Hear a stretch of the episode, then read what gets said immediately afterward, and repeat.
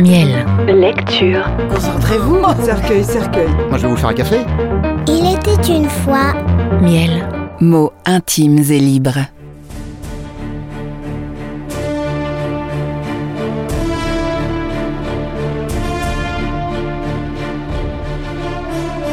Le comte de Monte Cristo.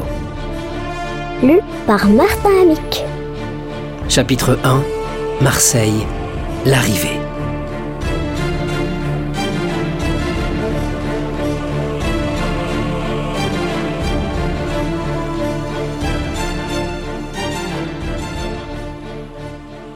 Le 24 février 1815, la vigie de Notre-Dame de la Garde signala le trois-mâts le Pharaon venant de Smyrne, Trieste et Naples. Comme d'habitude, un pilote côtier partit aussitôt du port, rasa le château d'If et alla aborder le navire entre le cap de Morgion et l'île de Rion. Aussitôt, comme d'habitude encore, la plateforme du fort Saint-Jean s'était couverte de curieux. Car c'est toujours une grande affaire à Marseille que l'arrivée d'un bâtiment. Surtout quand ce bâtiment, comme le Pharaon, a été construit, gréé, arrimé sur les chantiers de la vieille fossée et appartient à un armateur de la ville. Cependant, ce bâtiment s'avançait. Il avait heureusement franchi le détroit que quelques secousses volcaniques a creusé entre l'île de Calassareigne et l'île de Jaros. Il avait doublé Pomègue et il s'avançait sous ses trois huniers, son grand phoque et sa brigantine, mais si lentement que les curieux, avec cet instinct qui pressent un malheur, se demandaient quel accident pouvait être arrivé à bord. Néanmoins, les experts en navigation reconnaissaient que si un accident était arrivé, ce ne pouvait être au bâtiment lui-même, car il s'avançait dans toutes les conditions d'un navire parfaitement gouverné. Son ancre était en mouillage, ses haubans de beaupré décrochés, et près du pilote qui s'apprêtait à diriger le pharaon par l'étroite entrée du port de Marseille, était un jeune homme aux gestes rapides et à l'œil actif, qui surveillait chaque mouvement du navire et répétait chaque ordre du pilote. La vague inquiétude qui planait sur la foule avait particulièrement atteint un des spectateurs de l'esplanade de Saint-Jean, de sorte qu'il ne put attendre l'entrée du bâtiment dans le port.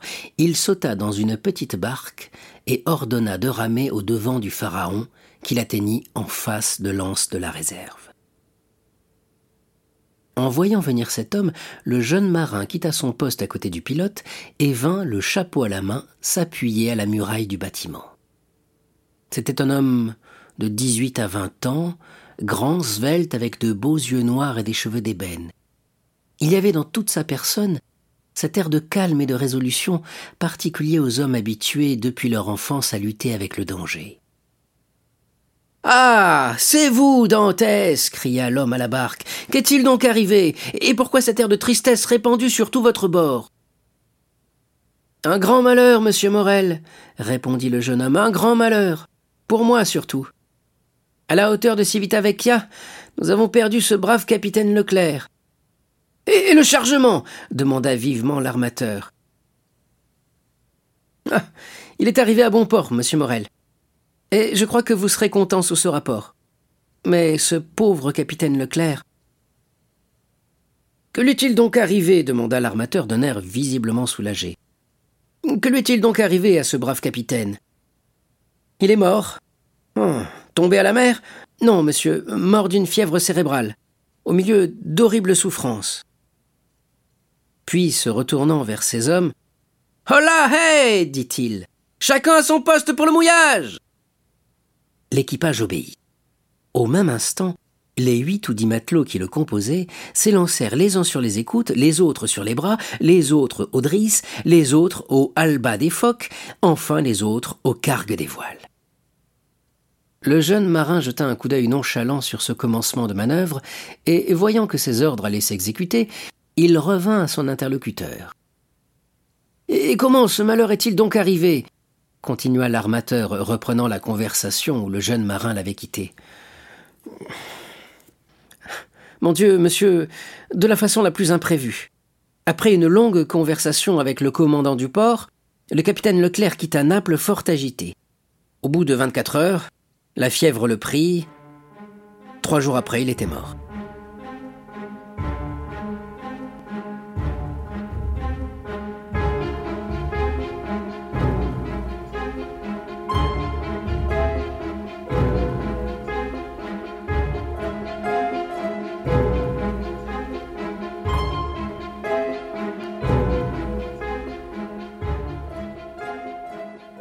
Nous lui avons fait les funérailles ordinaires. Et il repose décemment enveloppé dans un hamac, avec un boulet de 36 au pied et un à la tête. À la hauteur de l'île d'El Guillo. Nous rapportons à sa veuve sa croix d'honneur et son épée. C'était bien la peine, continua le jeune homme avec un sourire mélancolique, de faire dix ans de guerre aux Anglais pour en arriver à mourir comme tout le monde dans son lit. Ah, dame, que voulez-vous, monsieur Edmond? reprit l'armateur qui paraissait se consoler de plus en plus. Nous sommes tous mortels, et il faut bien que les anciens fassent place aux nouveaux. Sans cela, il n'y aurait pas d'avancement. Et du moment que vous m'assurez que la cargaison euh, est en bon état, monsieur Morel, je vous en réponds. Voici un voyage que je vous donne le conseil de ne pas escompter pour vingt-cinq mille francs de bénéfice. Puis, comme on venait de dépasser la tour ronde, Range à carguer les voiles de une, le phoque à la brigantine cria le jeune marin. Faites penaud L'ordre s'exécuta avec presque autant de promptitude que sur un bâtiment de guerre. Amen et cargue partout Au dernier commandement, toutes les voiles s'abaissèrent, et le navire s'avança d'une façon presque insensible, ne marchant plus que par l'impulsion donnée. Et maintenant, si vous voulez monter, monsieur Morel, dit Dantès en voyant l'impatience de l'armateur, voici votre comptable, monsieur Danglars, qui sort de sa cabine et qui vous donnera tous les renseignements que vous pouvez désirer. Quant à moi, il faut que je veille au mouillage et que je mette le navire en deuil. L'armateur ne se le fit pas dire deux fois. Il saisit un câble que lui jeta Dantès, et avec une dextérité qui eût fait honneur à un homme de mer, il gravit les échelons cloués sur le flanc rebondi du bâtiment, tandis que celui-ci, retournant à son poste de second, cédait la conversation à celui qu'il avait annoncé sous le nom de Danglars, et qui, sortant de sa cabine, s'avançait effectivement au devant de l'armateur. Le nouveau venu était un homme de vingt-cinq à vingt-six ans, d'une figure assez sombre, obséquieux envers ses supérieurs, insolent envers ses subordonnés. Aussi, outre son titre d'agent comptable, qui est toujours un motif de répulsion pour les matelots, était-il généralement aussi mal vu de l'équipage qu'Edmond Dantès, au contraire, en était aimé. Eh bien, monsieur Morel, dit Danglars, vous savez le malheur, n'est-ce pas? Oui, oui, pauvre capitaine Leclerc. C'était un brave et honnête homme. Et un excellent marin, surtout vieilli entre le ciel et l'eau comme il convient à un homme chargé des intérêts d'une maison aussi importante que la maison Morel et Fils, répondit Danglars. Mais, dit l'armateur, suivant des yeux Dantès qui cherchait son mouillage, mais il me semble qu'il n'y a pas besoin d'être si vieux marin que vous dites, Danglars, pour connaître son métier. Et voici notre ami Edmond, qui fait le sien, ce me semble un homme qui n'a besoin de demander ses conseils à personne. Oui, dit Danglars en jetant sur Dantès un regard oblique où brilla un éclair de haine. Oui, c'est jeune et ça ne doute de rien. À peine le capitaine a-t-il été mort qu'il a pris le commandement sans consulter personne, et qu'il nous a fait perdre un jour et demi à l'île d'Elbe au lieu de revenir directement à Marseille.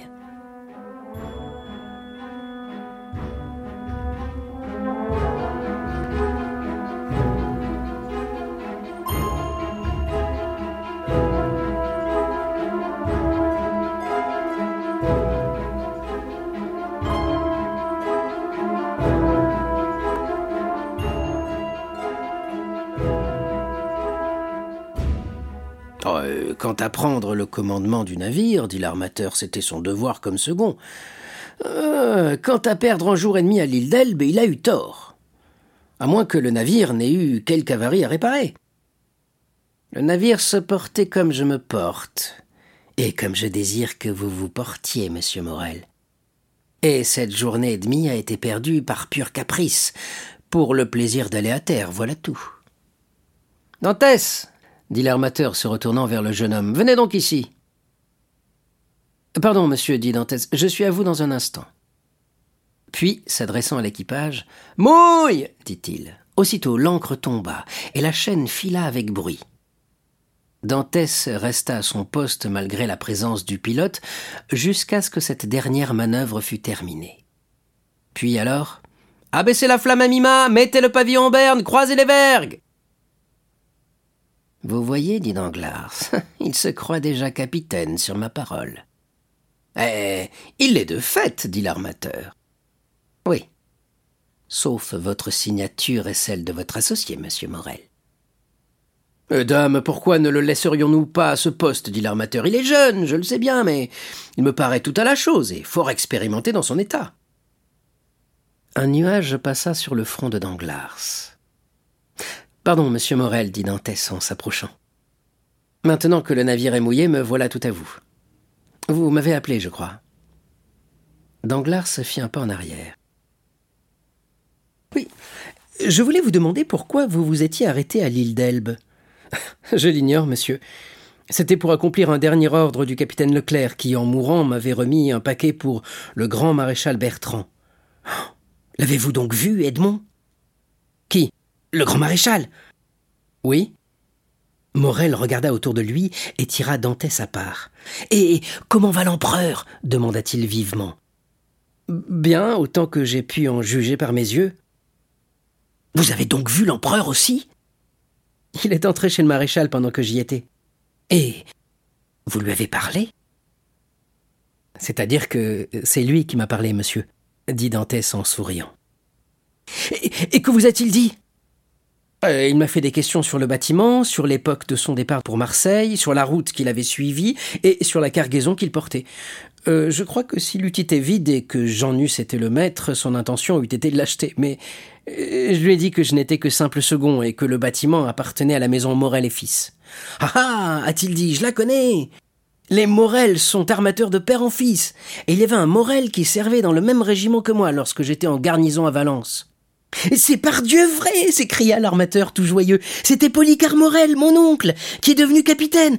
Dantès vous dira à mon oncle que l'empereur s'est souvenu de lui, et vous le verrez pleurer, le vieux grognard. Allons, allons. continua l'armateur en frappant amicalement sur l'épaule du jeune homme. Vous avez bien fait, Dantès, de suivre les instructions du capitaine Leclerc, et de vous arrêter à l'île d'Elbe. Quoique, si l'on savait que vous avez remis un paquet au maréchal et causé avec l'empereur, cela pourrait vous compromettre. En quoi voulez-vous, monsieur, que cela me compromette dit Dantès? Je ne sais pas même ce que je transportais. Et l'empereur ne m'a fait que les questions qu'il eût faites au premier venu. Euh, mais pardon, reprit Dantès, voici la santé et la douane qui nous arrivent. Vous permettez, n'est-ce pas? Faites, faites, mon cher Dantès Le jeune homme s'éloigna, et comme il s'éloignait, Danglars se rapprocha. Eh bien, demanda-t-il, il paraît qu'il vous a donné de bonnes raisons pour son mouillage à Porto Ferraccio D'excellentes, mon cher monsieur Danglars. Ah. Tant mieux, répondit celui-ci. Car c'est toujours pénible de voir un camarade qui ne fait pas son devoir. Dantès a fait le sien, répondit l'armateur, et il n'y a rien à dire. C'était le capitaine Leclerc qui lui avait ordonné cette relâche. Ah, à propos du capitaine Leclerc, ne vous a-t-il pas remis une lettre de lui? Qui? Dantès. À moi, non En avait-il donc une? Euh, Je croyais qu'outre le paquet, le capitaine Leclerc lui avait confié une lettre. Mais de quel paquet voulez-vous parler, Danglars? Mais de celui que Dantès a déposé en passant à Porto Ferraggio. Comment savez-vous qu'il avait un paquet à déposer à Porto Ferraggio Danglars rougit.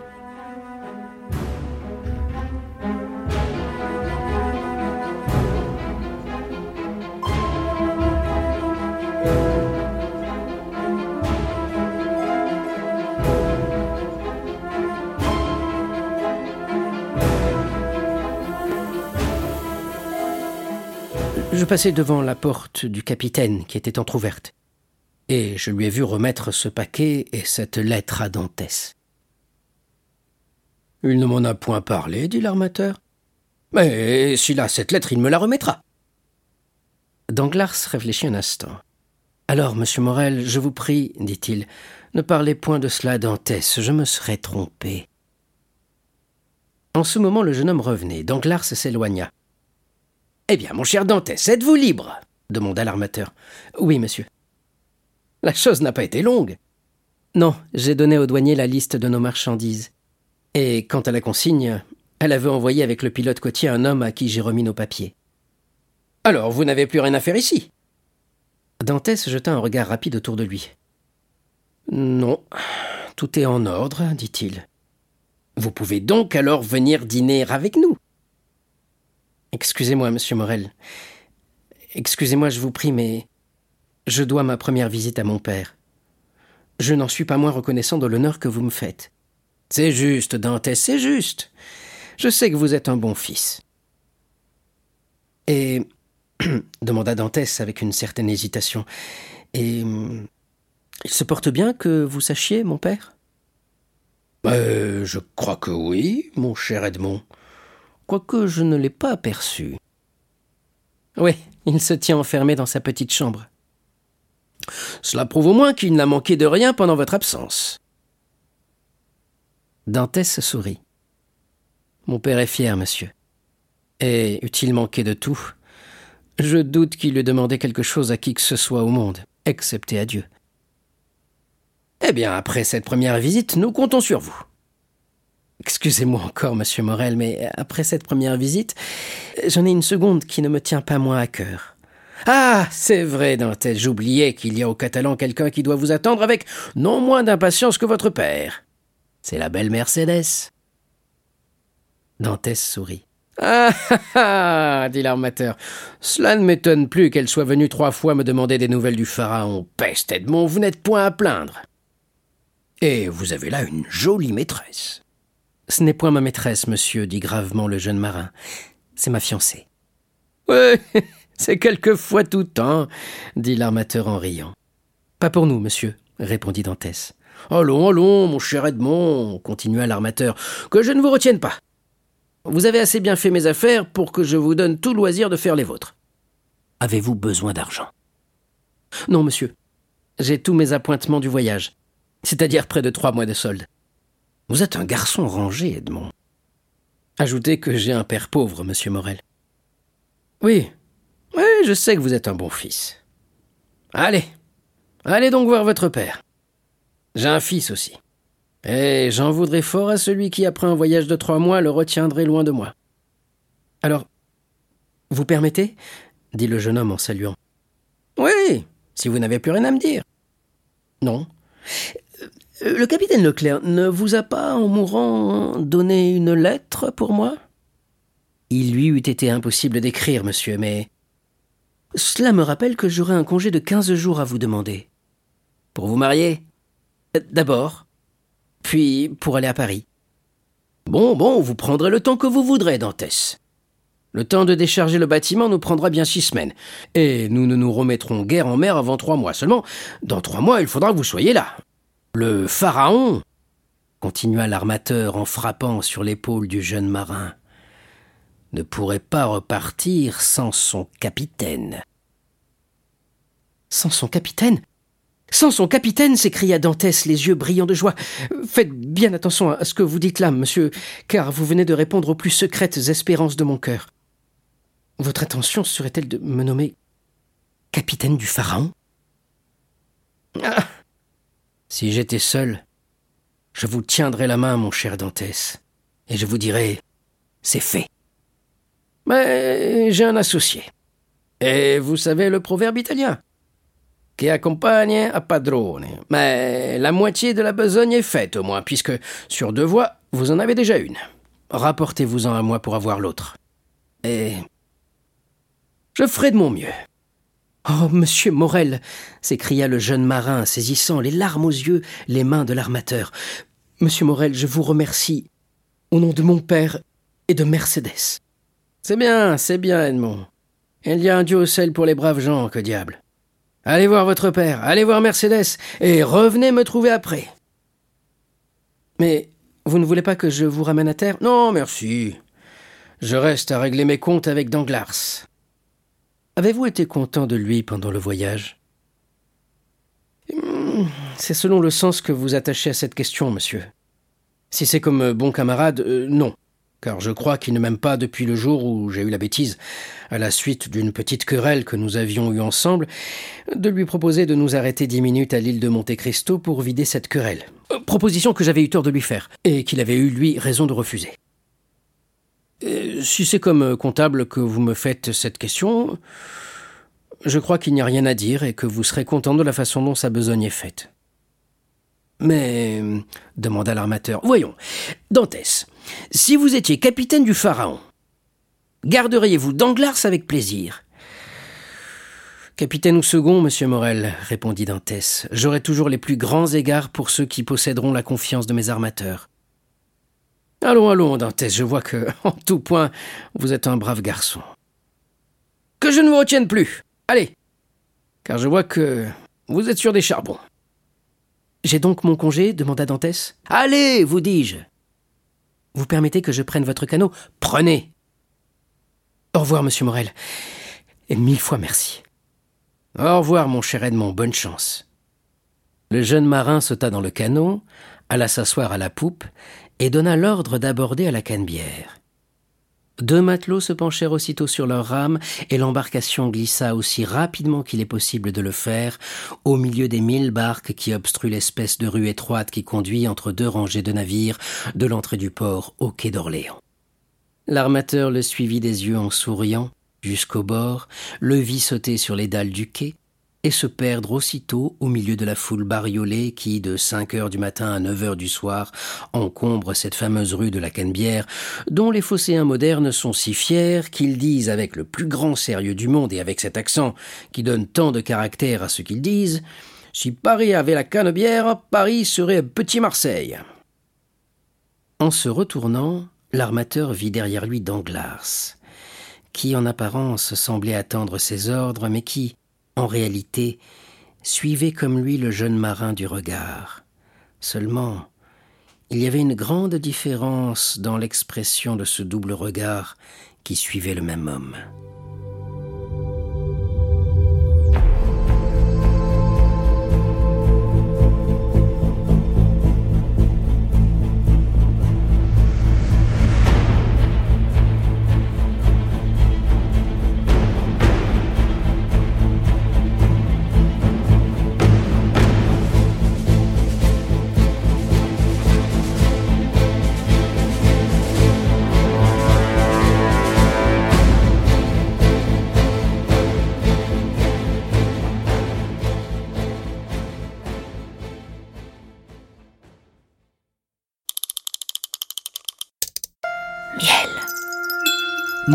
Intimes et libres.